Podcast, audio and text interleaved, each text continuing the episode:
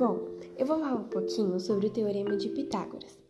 O Teorema de Pitágoras só se pode aplicar em um triângulo específico, o triângulo retângulo, que possui uma das pontas um ângulo de 90 graus. Algebricamente falando, a teoria de Pitágoras é representado com a ao quadrado igual a b ao quadrado mais c ao quadrado. O a ao quadrado representa a hipotenusa, o b ao quadrado e o c ao quadrado representam os catetos.